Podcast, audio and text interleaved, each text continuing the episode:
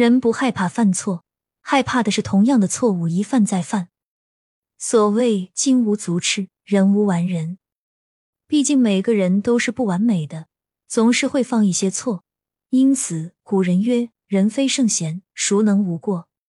过而改之，善莫大焉。”知错能改是致良知的表现。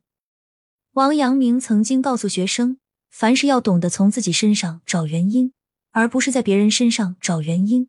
如果我们可以将这种反求诸己的忏悔融入我们的生活之中，成为我们生活的一部分，忏悔将不再是一件痛苦的事情，而是一种享受。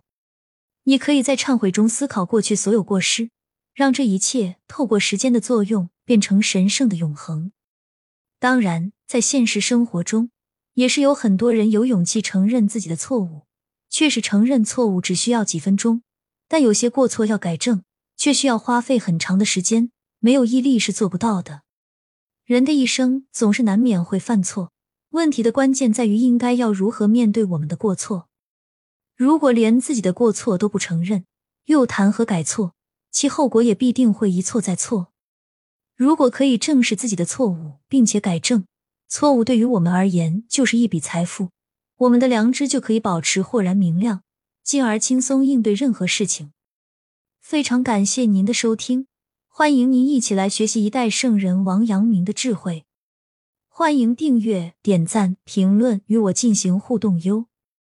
我们下一集再见。